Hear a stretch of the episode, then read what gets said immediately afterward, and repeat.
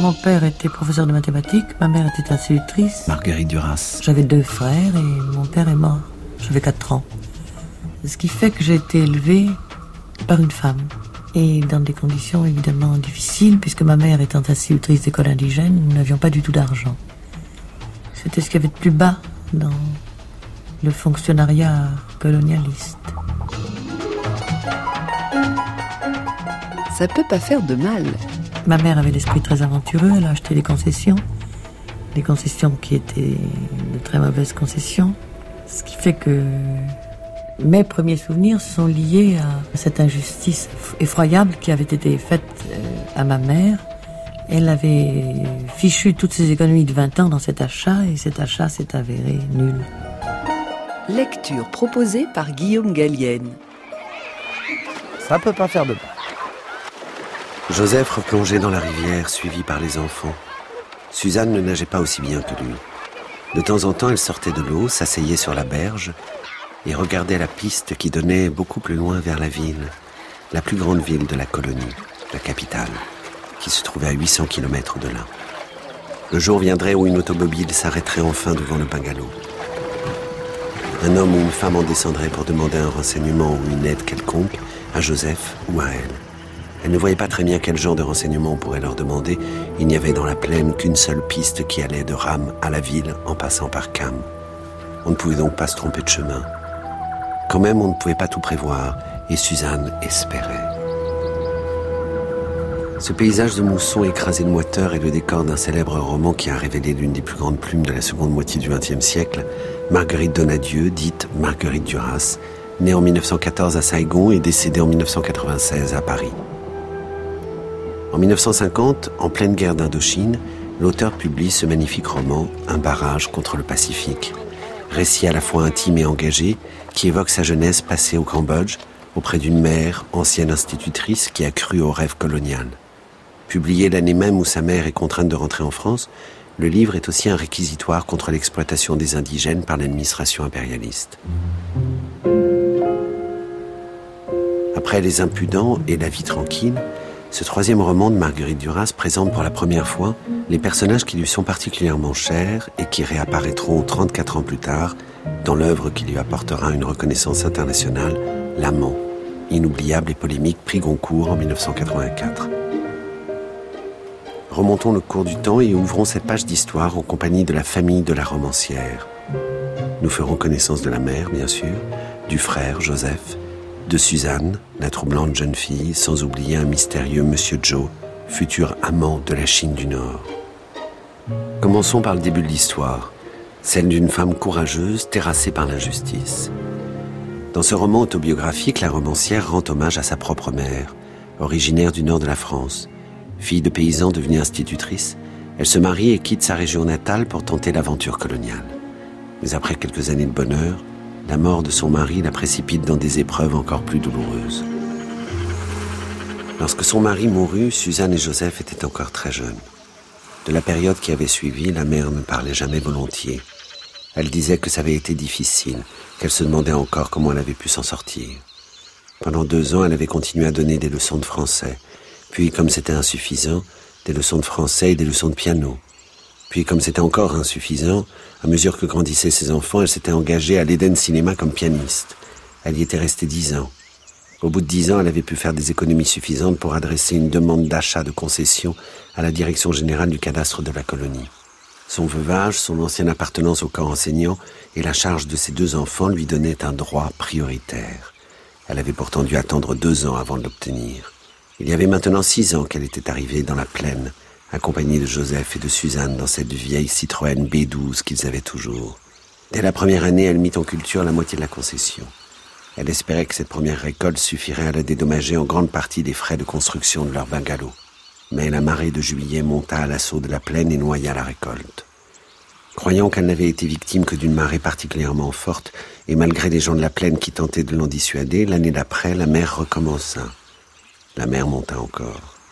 Alors elle dut se rendre à la réalité. Sa concession était incultivable. Elle était annuellement envahie par la mer. Il est vrai que la mer ne montait pas à la même hauteur chaque année, mais elle montait toujours suffisamment pour brûler tout, directement ou par infiltration.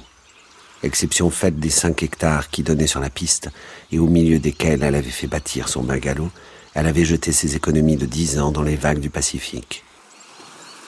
Le malheur venait de son incroyable naïveté. En la préservant des nouveaux coups du sort et des hommes, les dix ans qu'elle avait passés dans une complète abnégation au piano de l'Eden Cinéma, moyennant un très maigre salaire, l'avaient soustraite à la lutte et aux expériences fécondes de l'injustice. Elle était sortie de ce tunnel de dix ans comme elle y était entrée, intacte, solitaire, vierge de toute familiarité avec les puissances du mal, désespérément ignorante du grand vampirisme colonial qui n'avait pas cessé de l'entourer. Les concessions cultivables n'étaient accordées en général que moyennant le double de leur valeur. La moitié de la somme allait clandestinement aux fonctionnaires du cadastre chargés de répartir les lotissements entre les demandeurs. Lorsque la mère avait compris tout cela, un peu tard, elle était allée trouver les agents du cadastre de Cam. Elle était restée assez naïve pour les insulter et les menacer d'une plainte en haut lieu. Mais la mère était revenue à la charge avec une telle persévérance qu'il s'était vu obligé de la menacer. Si elle continuait, il lui reprendrait sa concession avant le délai prévu. C'était l'argument le plus efficace dont ils disposaient pour faire taire leurs victimes, car toujours, naturellement, celles-ci préféraient avoir une concession, même illusoire, que de ne plus rien avoir du tout. Sur la quinzaine de concessions de la plaine de Cam, ils avaient installé, ruiné, chassé, réinstallé, et de nouveau ruiné et de nouveau chassé peut-être une centaine de familles. Le docteur n'avait pas tellement tort lorsqu'il faisait remonter l'origine des crises de la mer à l'écroulement des barrages. Qui n'aurait été sensible, saisi d'une grande détresse et d'une grande colère en effet, à l'image de ces barrages amoureusement édifiés par des centaines de paysans de la plaine, enfin éveillés de leur torpeur millénaire par une espérance soudaine et folle, et qui en une nuit s'était écroulé comme un château de cartes, spectaculairement, en une seule nuit, sous l'assaut élémentaire et implacable des vagues du Pacifique. C'est plus les barrages ont cédé. La mer envahit les rizières, le riz est perdu. Un jour, je ficherai le camp d'ici. Moi aussi. Au moins, quand vous serez partis tous les deux, je serai libre de mourir en paix. Arrête, tu dis n'importe quoi. Si tu fous le camp, t'auras raison. Moi, je te demande pas ton avis. Moi, je te le donne.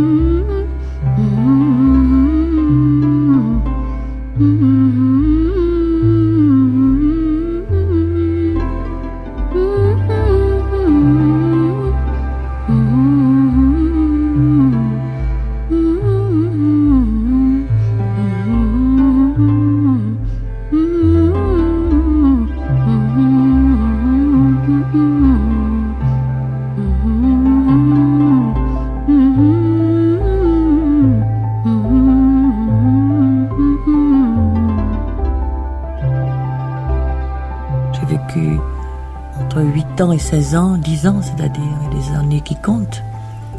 Dans les rizières, oui. Marguerite Duras. Et quelles sont les sensations qu'on a dans ces pays-là, point de vue chaleureux? Ben, Je suis née là.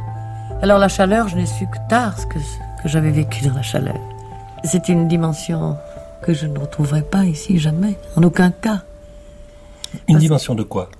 D'envahissement, oui. D'envahissement de l'être.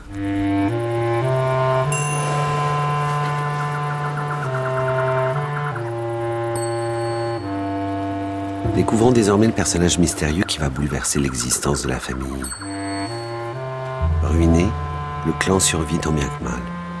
Huit jours auparavant, Joseph, l'aîné, 20 ans, a acheté un cheval, espérant soulager la mère dans ses travaux agricoles.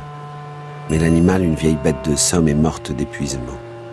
Ce soir-là, sur un coup de tête, le jeune homme décide d'emmener sa mère et sa sœur Suzanne, 16 ans, à la ville pour leur changer les idées. Les voici dans un bar près du port, tenu par le père Barthes. L'ambiance est à la fête comme à chaque escale de bateau étranger. En arrivant à la cantine de Rame, ils virent stationner dans la cour une magnifique limousine à sept places de couleur noire. À l'intérieur, en livrée, un chauffeur attendait patiemment. Joseph bondit la bédouze. Il s'approcha et lentement fit deux fois le tour de l'auto. Talbot ou Léon Bollet, dit Joseph. N'ayant pu décider de la marque, il se résolut à monter dans le bar de la cantine avec Suzanne et la mère. Il y avait là trois fonctionnaires du poste, quelques officiers de marine attablés avec des passagères, le fils Agosti qui jamais ne ratait l'arrivée d'un long courrier, et enfin, seul à sa table, jeune, inespéré, le propriétaire présumé de la limousine. C'était un jeune homme qui paraissait avoir 25 ans, habillé d'un costume de tusseur grège, sur la table, il avait posé un feutre du même grège. Quand il but une gorgée de Pernod, ils virent à son doigt un magnifique diamant que la mère se mit à regarder en silence, interdite. Merde, quelle bagnole, dit Joseph. Il ajouta, pour le reste, c'est un singe. Le diamant était énorme, le costume en tussor très bien coupé. Jamais Joseph n'avait porté de tussor. Le chapeau mou sortait d'un film, un chapeau qu'on se posait négligemment sur la tête avant de monter dans sa 40 chevaux et d'aller à Longchamp jouer la moitié de sa fortune parce qu'on a le cafard à cause d'une femme. C'était vrai, la figure n'était pas belle. Les épaules étaient étroites, les bras courts. Il devait avoir une taille au-dessous de la moyenne. Les mains petites étaient soignées, plutôt maigres, assez belles. Et la présence du diamant lui conférait une valeur royale, un peu déliquescente. Il était seul, riche héritier d'un planteur du Nord, et jeune. Il regardait Suzanne. La mère vit qu'il la regardait. La mère à son tour regarda sa fille. À la lumière électrique, ses taches de rousseur se voyaient moins qu'au grand jour. C'était sûrement une belle fille. Elle avait des yeux luisants, arrogants. Elle était jeune, à la pointe de l'adolescence, et pas timide. Pourquoi tu fais une tête d'enterrement dit la mère. Tu peux pas avoir une fois l'air aimable? Suzanne sourit. Deux longs disques passèrent, foxtrot, tango. Au troisième foxtrot, le planteur du Nord se leva pour inviter Suzanne. Debout, il était nettement mal foutu.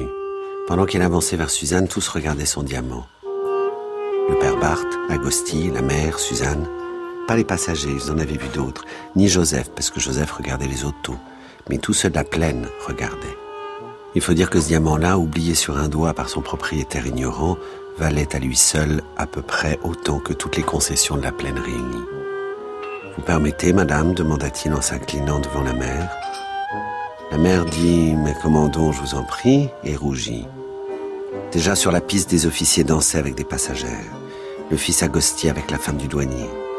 Le planteur du Nord ne dansait pas mal.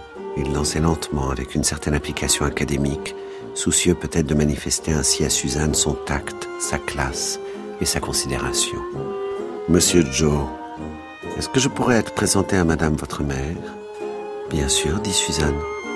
Vous habitez la région Oui, on est d'ici. C'est à vous l'auto qui est en bas? Vous me présenterez sur le nom de Monsieur Joe. Elle vient d'où? Elle est formidable. Vous aimez les autos tellement que ça? demanda Monsieur Joe en souriant. Beaucoup, dit Suzanne. Ici, il n'y en a pas, ou bien c'est des torpédos, les autos des chasseurs. Une belle fille comme vous doit s'ennuyer dans la plaine, dit doucement Monsieur Joe non loin de l'oreille de Suzanne. Un soir, il y avait deux mois, le fils Agosti l'avait entraîné hors de la cantine où le pick-up jouait Ramona. et sur le port il lui avait dit qu'elle était une belle fille, puis il l'avait embrassée. Une autre fois, un mois plus tard, un officier du courrier lui avait proposé de lui faire visiter son bateau, et dès le début de la visite l'avait entraîné dans une cabine de première classe, où il lui avait dit qu'elle était une belle fille, puis l'avait embrassée. C'était donc la troisième fois qu'on le lui disait. Quelle marque c'est? demanda Suzanne. C'est une Maurice Léon Bollet, c'est ma marque préférée. Si ça vous amuse, on pourra faire un tour avec. N'oubliez pas de me présenter à madame votre mère. Combien ça coûte une Maurice Léon Bollet? C'est un modèle spécial, commandé spécialement à Paris. Celle-ci m'a coûté 50 000 francs.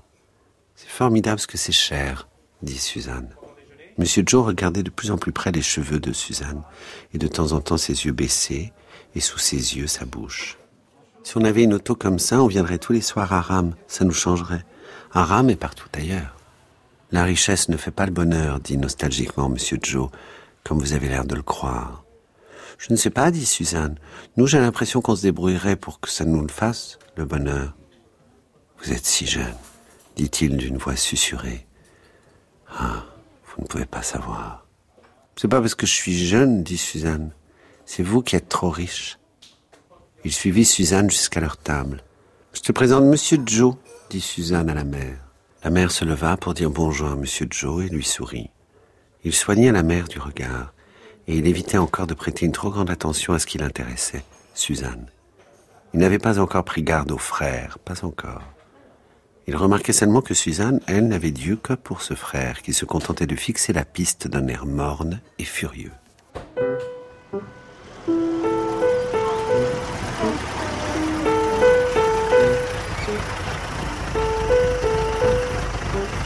Conscient de la fascination qu'exerce l'argent sur la jeune fille, Monsieur Joe devient peu à peu plus entreprenant. L'homme à la limousine se rend chaque jour au bungalow dans la plaine, à une heure de route de la ville mais ces visites se déroulent sous la haute surveillance de la mère, qui n'attend qu'une seule chose, une demande en mariage en bonne et due forme. Les semaines passent, aiguisant l'indifférence de Suzanne. Une nouvelle habitude s'est installée. En fin d'après-midi, M. Joe emmène toute la famille en voiture chez le père Barthes pour se divertir. C'est le moment que choisit Suzanne pour se préparer. Il avait déjà donné à Suzanne une robe, un poudrier, du vernis à ongles, du rouge à lèvres, du savon fin et de la crème de beauté. Il s'amenait, sortait un petit paquet de sa poche et le tendait à Suzanne. Devinez ce que je vous apporte, disait-il avec malice. Suzanne prenait, ouvrait. C'est une drôle d'idée, disait-elle. Voilà en général comment ça se passait. Mais ce jour-là, non. Il y avait du nouveau ce jour-là. Du nouveau, il y en eut en effet. Après leur entretien sur les phonographes et leurs différents mérites, Monsieur Joe demanda à Suzanne de lui ouvrir la porte de la cabine de bain afin qu'il puisse la voir toute nue, moyennant quoi il lui promit le dernier modèle de la voix de son maître et des disques en plus, les dernières nouveautés de Paris. En effet, tandis que Suzanne se douchait comme chaque soir avant d'aller à Rame, il frappa discrètement à la cabine de bain. Ouvrez-moi, dit Monsieur Joe très doucement. Je ne vous toucherai pas, je ne ferai pas un pas. Simplement, je vous regarderai. Ouvrez-moi. Suzanne s'immobilisa et fixa la porte de la cabine obscure derrière laquelle se tenait Monsieur Joe. Aucun homme ne l'avait vraiment vue nue, sauf Joseph qui montait quelquefois se laver les pieds au moment où elle prenait son bain. Mais comme ça n'avait jamais cessé de se reproduire depuis qu'ils étaient tout petits, ça ne pouvait pas compter. Suzanne se regarda bien, des pieds à la tête, regarda longuement ce que M. Joe demandait de regarder à son tour. Surprise, elle se mit à sourire sans répondre. Rien que le temps de vous voir, soupira M. Joe. Joseph et votre mère sont de l'autre côté, je vous en supplie. Je ne veux pas, dit faiblement Suzanne. Pourquoi? Pourquoi, ma petite Suzanne? J'ai tellement envie de vous voir, à force de rester auprès de vous toute la journée, rien qu'une seconde. Immobile, Suzanne attendait toujours de savoir s'il le fallait. Le refus était sorti d'elle machinalement ça avait été non. D'abord non, impérieusement. Mais M. Joe suppliait encore, tandis que ce non lentement s'inversait et que Suzanne, inerte, emmurée, se laissait faire. Il avait très envie de la voir. Quand même, c'était là l'envie d'un homme. Elle, elle était là aussi, bonne à être vue. Il n'y avait que la porte à ouvrir. Et aucun homme au monde n'avait encore vu celle qui se tenait là derrière cette porte. Ce n'était pas fait pour être caché, mais au contraire pour être vu et faire son chemin de par le monde. Le monde auquel appartenait quand même celui-là, ce monsieur Joe. Mais c'est lorsqu'elle fut sur le point d'ouvrir la porte de la cabine obscure pour que pénètre le regard de monsieur Joe et que la lumière se fasse enfin sur ce mystère, que monsieur Joe parla du phonographe. Demain, vous aurez votre phonographe, dit monsieur Joe, dès demain. La magnifique voix de son maître, ma petite Suzanne chérie, ouvrez une seconde et vous aurez votre phono. C'est ainsi qu'au moment où elle allait ouvrir et se donner à voir au monde, le monde la prostitua. La main sur le loquet de la porte, elle arrêta son geste. Vous êtes une ordure, dit-elle faiblement. Je vais lui cracher à la figure. Elle ouvrit et le crachat lui resta dans la bouche. Ce n'était pas la peine. C'était la déveine, ce monsieur Joe. La déveine, comme les barrages. Le cheval qui crevait, ce n'était personne. Seulement la déveine. Voilà, dit-elle. Et je vous emmerde avec mon corps nu. Joseph disait, et je vous emmerde avec ma bédouze. Et chaque fois qu'il passait près de la Léon Bollet, il lui foutait des coups de pied dans les pneus. Monsieur Joe, accroché au chambranle de la porte, la regardait. Il était rouge et respirait mal, comme s'il venait d'être frappé et qu'il allait tomber. Suzanne referma la porte. Il resta à la même place pendant un petit moment devant la porte fermée, silencieux, puis elle l'entendit s'en retourner au salon. Elle se rhabilla très vite comme elle devait le faire à chaque fois par la suite, après s'être donné à voir inutilement à ce monsieur Joe qui n'avait pas le regard qui convenait.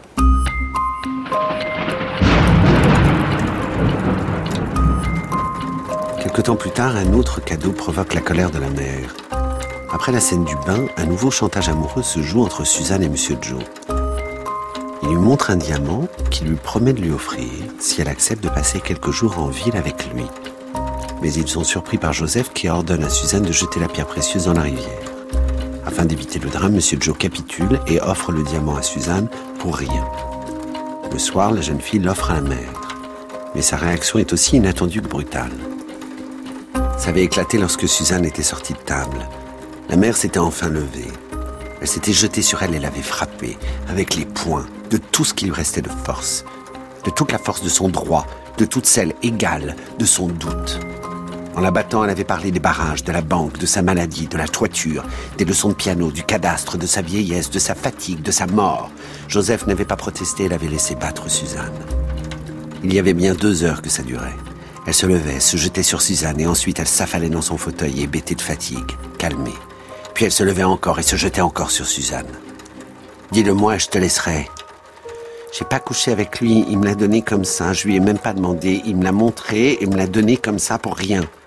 Elle frappait encore, comme sous la poussée d'une nécessité qu'il ne la lâchait pas. Suzanne, à ses pieds à demi nue dans sa robe déchirée, pleurait. Lorsqu'elle tentait de se lever, la mère la renversait du pied et elle criait Mais dis-le-moi donc, bon Dieu, je te laisserai Dès que Suzanne faisait un geste, elle frappait. Alors, la tête enfouie dans ses bras, Suzanne ne faisait plus que se protéger patiemment. Elle en oubliait que cette force venait de sa mère, et la subissait comme elle aurait subi celle du vent, des vagues, une force impersonnelle. C'était lorsque la mère retombait dans son fauteuil qu'elle lui faisait peur à nouveau, à cause de son visage hébété par l'effort. Suzanne ne répondait plus. La mère se lassait, oubliait. Parfois elle bâillait, et d'un seul coup ses paupières se fermaient, sa tête chavirait. Mais au moindre mouvement de Suzanne, ou simplement lorsqu'elle ouvrait les yeux, réveillée par le chavirement de sa tête, et qu'elle l'apercevait à ses pieds, elle se levait et frappait encore. Joseph feuilletait Hollywood Cinéma, le seul livre vieux de six ans qu'il y avait eu dans la famille et dont il ne s'était jamais lassé. Quand la mère frappait, il s'arrêtait de feuilleter l'album. À un moment donné, tout d'un coup, il dit Mère, tu sais bien qu'elle n'a pas couché avec lui, je comprends pas pourquoi tu insistes. Et si je veux la tuer Si ça me plaît de la tuer? Suzanne releva la tête et la regarda. J'ai couché avec lui, dit-elle, et il me l'a donné. La mère s'affala dans son fauteuil. Elle va me tuer, pensa Suzanne, et même Joseph pourra pas l'empêcher. Mais la mère fixa Suzanne, les deux bras levés comme prête à bondir, puis elle laissa retomber ses bras, et calmement elle dit C'est pas vrai, t'es une menteuse. Joseph s'était levé et rapproché de la mère. Si tu es touche encore, lui dit-il doucement, une seule fois encore, je fous le camp avec elle à rame. T'es une vieille cinglée. La mère regarda Joseph. Peut-être que s'il avait ri, elle aurait ri avec lui, mais il ne riait pas. Alors elle resta dans son fauteuil hébétée, méconnaissable de tristesse.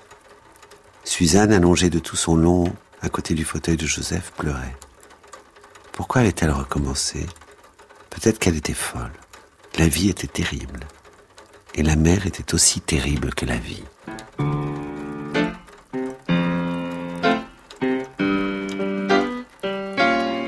Ma mère était quelqu'un qui m'a toujours reproché d'écrire, par exemple.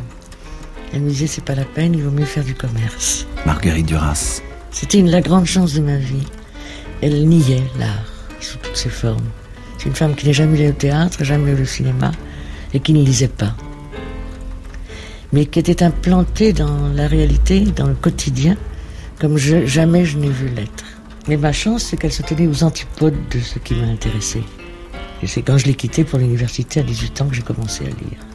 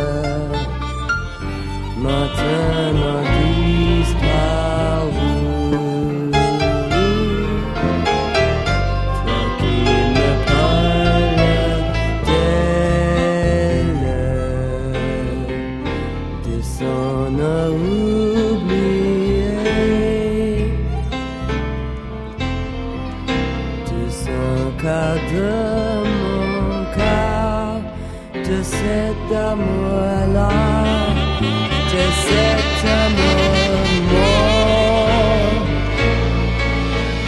chanson, toi qui me retires,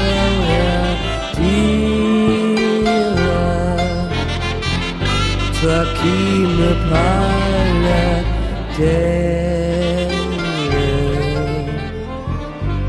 toi qui me dis tout, et toi qui me.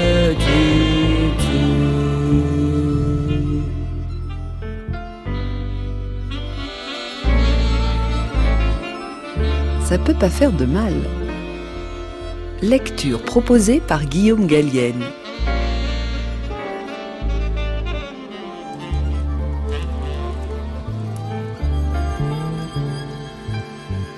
Dans l'intrigue. Peu après, Joseph, la mère et Suzanne décident de partir à la ville pour vendre le diamant offert par Monsieur Joe. Ils s'installent à l'hôtel central dans le quartier des prostituées. Mais le diamant s'avère de mauvaise qualité et ne trouve pas preneur. Enivré par la vie nocturne, Joseph disparaît pendant une longue période. Enfin, il réapparaît triomphant, il a réussi à vendre la pierre précieuse et la famille rentre dans la plaine. Mais au bungalow, le comportement de Joseph a changé. Plus posé, plus soigneux. Suzanne devine que son frère est amoureux et qu'il s'apprête à quitter définitivement la maison. Un soir, Joseph lui confie son secret. Il a rencontré une femme riche dans une salle de cinéma. Voilà comment ça a commencé. Tout d'un coup, j'ai entendu une respiration bruyante et régulière tout près. Je me suis penché et je me suis tourné vers la rangée d'où ça venait. C'était l'homme qui était arrivé avec elle. Il dormait, la tête renversée sur le fauteuil, la bouche entr'ouverte. Elle a vu que je regardais. Et elle s'est tournée vers moi en souriant. J'ai vu son sourire à la lueur de l'écran. C'est toujours comme ça. Elle me dit ça presque à haute voix. À voix assez haute pour pouvoir réveiller le type. Mais le type ne s'est pas réveillé. J'ai demandé Toujours comme ça? Elle m'a répondu Toujours. Quand elle m'a souri, je l'avais trouvée jolie, mais sa voix surtout était formidable. Tout de suite, quand je l'ai entendu dire toujours, j'ai eu envie de coucher avec elle. Elle a dit ce mot comme j'avais jamais entendu le dire. Comme si j'avais jamais compris ce qu'il voulait dire, avant de l'entendre prononcer par elle. C'est comme si elle m'avait dit exactement, il n'y a pas de différence, je vous attends depuis toujours. On a continué à regarder le film, elle et moi. C'est moi qui ai recommencé à lui parler, je lui ai demandé ce qui m'intéressait de savoir qui est ce type? Alors elle a ri plus franchement. Elle s'est tournée complètement vers moi, j'ai vu sa bouche, ses dents. Je me suis dit que quand elle sortirait du cinéma avec le type, je les suivrais. Elle réfléchit, peut-être parce qu'elle n'était pas sûre qu'il fallait me répondre, puis finalement elle l'a dit. C'est mon mari. J'ai dit merde alors, c'est votre mari. Ça me paraissait répugnant, son mari, qui dort au cinéma à côté d'elle. Même la mère qui est vieille, qui a tellement eu de malheur, elle s'endort pas au cinéma. Au lieu de me répondre, elle a tiré un paquet de cigarettes de son sac. C'était des 555. Elle m'en a offert une et elle m'a demandé du feu. Tout de suite, j'étais sûr qu'elle m'avait demandé du feu pour mieux me voir à la lueur de l'allumette. Elle aussi, elle a eu tout de suite envie de coucher avec moi. Sans l'avoir vue, dès qu'elle m'a demandé du feu, j'ai deviné qu'elle était une femme bien plus âgée que moi. Une femme qui n'a pas honte d'avoir envie de coucher avec un type. Alors j'ai vu ses mains, ses doigts qui étaient longs et luisants, et ses ongles vernis, rouges. J'ai vu aussi ses yeux. Au lieu de fixer la cigarette pendant qu'elle l'allumait, elle me regardait. Sa bouche était rouge, du même rouge que ses ongles. Ça m'a fait un choc de les voir réunis si près. Comme si elle avait été blessée au doigt et à la bouche, et que c'était son sang que je voyais, un peu l'intérieur de son corps. Alors j'ai eu très envie de coucher avec elle. Ses yeux brillaient à la lueur de l'allumette, et pendant tout le temps qu'elle a brûlé, ils m'ont regardé sans aucune gêne. Vous êtes jeune J'ai dit mon âge, vingt ans, que j'ai posé ma main sur la sienne qui était à plat sur le bras du fauteuil. Elle s'est laissée faire, puis j'ai commencé à caresser sa main qui était chaude à l'intérieur et fraîche à l'extérieur. Je voyais plus rien du film, tout occupé que j'étais avec sa main qui peu à peu dans la mienne devenait brûlante. Doucement, j'absorbais sa main dans la mienne. Elle était tellement douce et soignée, cette main, qu'elle donnait envie de l'abîmer.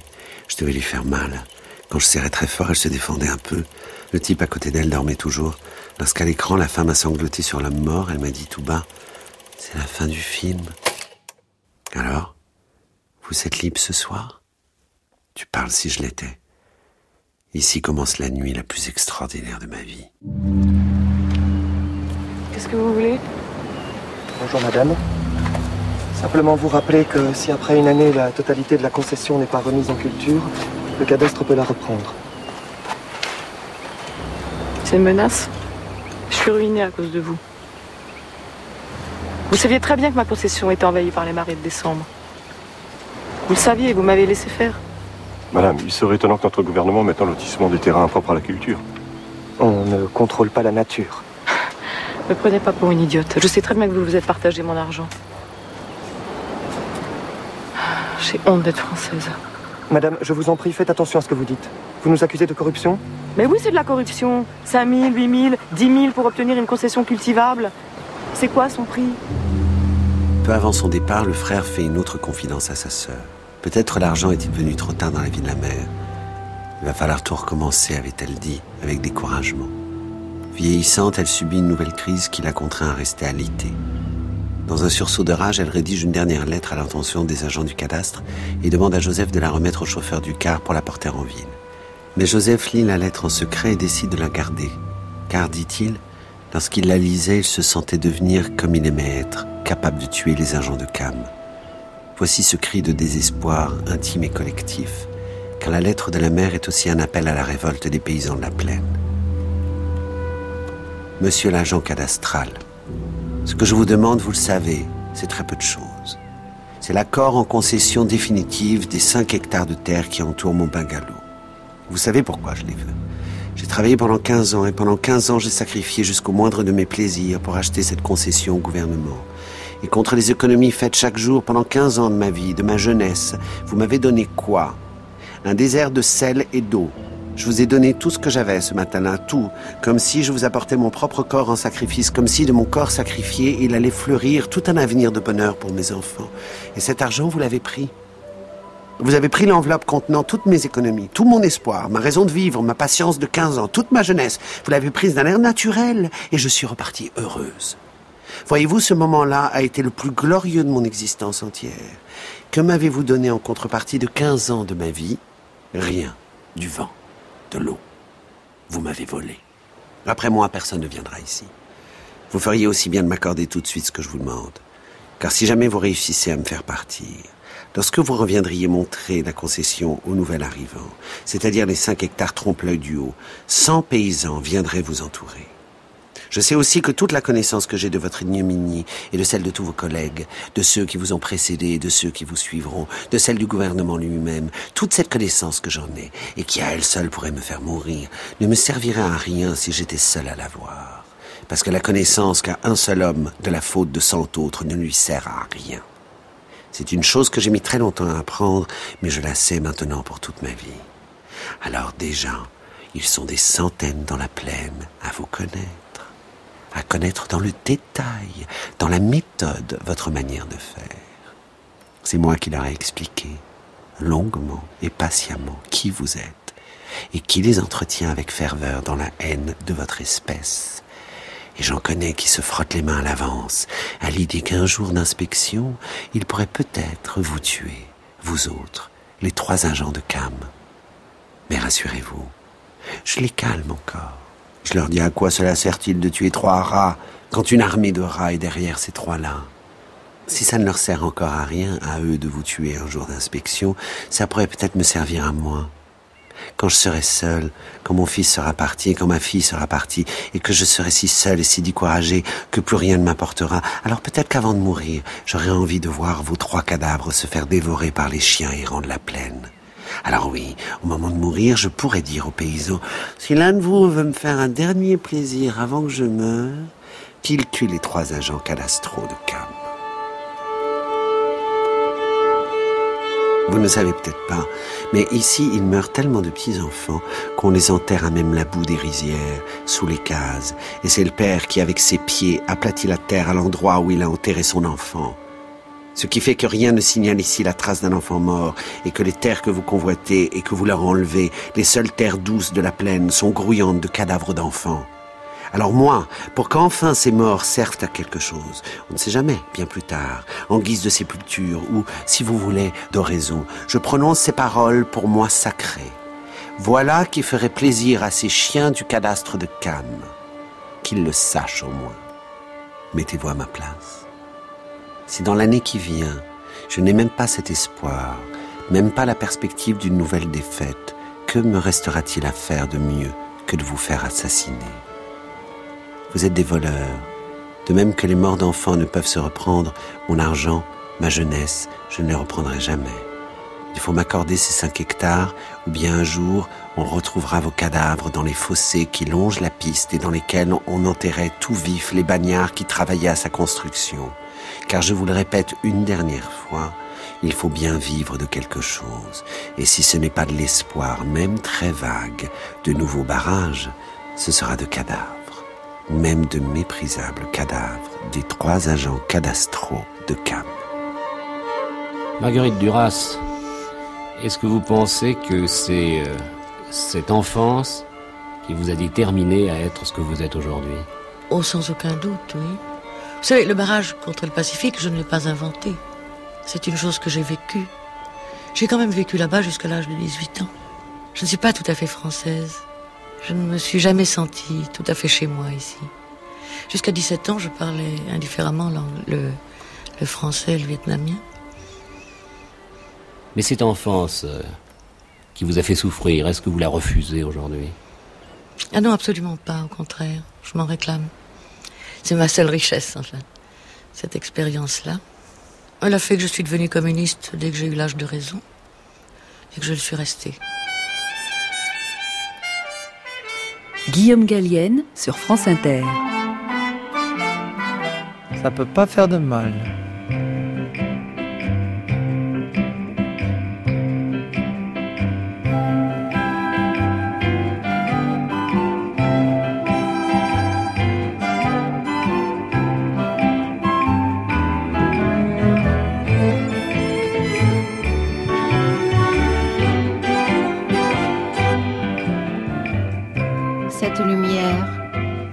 La mousson.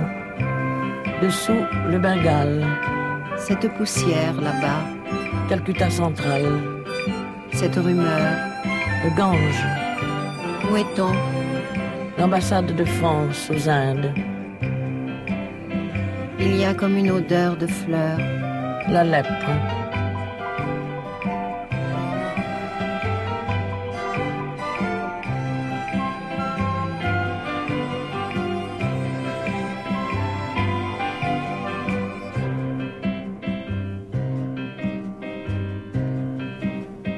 Couleur verte, elle grandit, L'océan Indien. ces jonques, Le riz. Elles vont vers le Grand Mandel. sur les talus, ces taches sombres, Les gens. La densité la plus élevée du monde.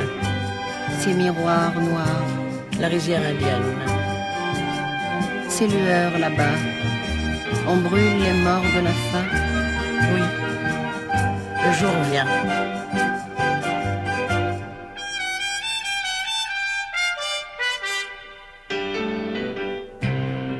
cet amour, L'amour. on danse à l'autre bout du hall. Les touristes de Ceylan. Qu'elle est blanche, qu'elles sont blanches les femmes de Calcutta. Pendant six mois ne sortent qu'avec le soir. Fuit le soleil Mortes là-bas, aux îles. Trouvée morte. Une nuit. ce mot, Désir. celle qui vient dans cette odeur de fleurs, Une mendiante. folle, C'est ça. Elle vient de Birmanie.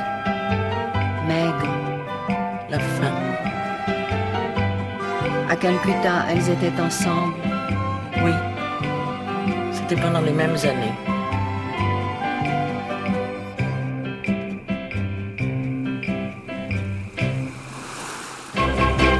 Nous approchons de la fin de l'intrigue.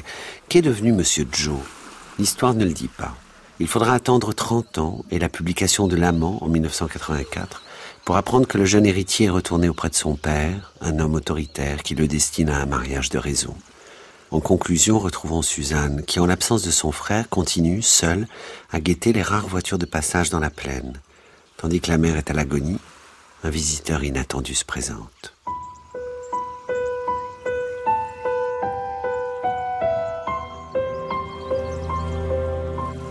C'était l'heure de la sieste. Et de ce côté-là de la piste, du côté de la forêt, tout était désert. C'était là-bas, du côté des rizières, que les enfants gardaient les buffles tout en chantant. C'est moi que t'attendais près du pont, dit Agosti. Heureusement que je suis passé. Je savais bien que Joseph était parti, je me demandais ce que tu pouvais bien faire. J'ai jamais pensé à toi depuis qu'il est parti. Il se mit à rire un peu sourdement, comme quelquefois Joseph. Que tu y aies pensé ou non, c'est moi que t'attendais, je suis le seul dans le secteur. Suzanne lui sourit. Il avait l'air de savoir où il la menait et ce qu'il fallait faire d'elle. Il paraissait si sûr de lui qu'elle se sentit très tranquille et plus certaine encore d'avoir raison de le suivre. Et ce qu'il disait était vrai. C'était un homme qui ne pouvait pas résister à l'idée qu'à un endroit quelconque de la plaine, il y avait une fille seule qui guettait les autos des chasseurs. Un jour ou l'autre, il se serait amené dans sa Renault. Viens dans la forêt, dit Agosti. La clairière où Jean Agosti s'arrêta était assez étroite, une sorte de gouffre d'une sombre verdure entourée de futaies épaisses et hautes. Suzanne s'assit contre un arbre et enleva son chapeau. Bien sûr, on se sentait là dans une sécurité plus entière que partout ailleurs entre quatre murs, mais si c'était pour cela qu'il y avait amené, c'était bien inutile. Joseph était parti et la mère était d'accord. Elle le lui avait même permis avec plus de facilité encore qu'elle ne permettrait autrefois à Joseph d'aller chercher les femmes à Rame. Et sans doute Suzanne aurait-elle préféré la chambre que Jean Agosti avait à la cantine de Rame. Ils auraient fermé les volets, et à part les raies de soleil qui seraient entrés par les jointures des fenêtres, ça aurait été un peu l'obscurité violente des salles de cinéma. Agosti se laissa tomber près d'elle, bouton par bouton, lentement, il commença à lui déboutonner sa blouse. On commençait à lui voir ses seins, et il écarta la blouse pour les découvrir complètement. C'est vrai que t'es bien foutu. Et il ajouta sur un ton plus bas, méchant. C'est vrai que tu vaux bien un diable, mais même plus. Faut pas t'en faire. Lorsqu'il l'eut dévêtue tout à fait et étalé ses vêtements sous elle, elle la fit allonger doucement sur le dos. Puis avant de la toucher, il se redressa un peu et la regarda. Elle fermait les yeux. Elle avait oublié que Monsieur Joe l'avait vue comme ça, moyennant le phonographe et le diable. Elle était sûre que c'était la première fois qu'on la voyait. Avant de la toucher, il lui demanda Qu'est-ce que vous allez faire maintenant que vous avez du fric Je sais pas, peut-être partir. Alors qu'il l'embrassait, l'air de Ramona lui revint, chanté par le pick-up du père Barthes, à l'ombre des pilotis de la cantine, avec la mer à côté qui couvrait la chanson, l'éternisait. Elle fut dès lors entre ses mains, à flot avec le monde. Elle le laissa faire comme il voulait, comme il fallait. Plus tard, seule, allongée dans l'obscurité de la chambre de Joseph, Suzanne récapitula les gestes de Jean Agosti. Ce qui avait compté, ça avait été ses gestes envers elle, la façon d'être de son corps envers le sien, et la nouvelle envie qu'il avait eue d'elle après qu'ils eurent fait l'amour une première fois. Il avait sorti son mouchoir de la poche, et il avait essuyé le sang qui avait coulé le long de ses cuisses. Que dans l'amour les différences puissent s'annuler à ce point, elle ne l'oublierait plus. C'était lui qui l'avait rhabillée, parce qu'il avait vu que manifestement elle n'avait pas envie de se rhabiller, ni envie de se relever pour s'en aller. Quand ils étaient partis, il avait coupé un ananas pour l'apporter à la mer. D'une façon douce et fatale, il avait séparé l'ananas de son pied, et ce geste lui avait rappelé ce dont il avait usé avec elle. Si Joseph avait été là, elle lui aurait dit qu'elle avait couché avec le fils Agosti. Mais Joseph n'était pas là, et il n'y avait personne à qui le dire. Plusieurs fois de suite, Suzanne refit les gestes de Jean Agosti, minutieusement, et chaque fois il faisait naître en elle un même trouble rassurant. Elle se sentait sereine, d'une intelligence nouvelle. Si j'avais pas écrit le barrage, étant donné ce que ma mère avait, avait souffert à cause de cette histoire, j'aurais jamais été tranquille, enfin j'aurais jamais pu continuer à l'écrire. C'est une sorte de règlement de compte.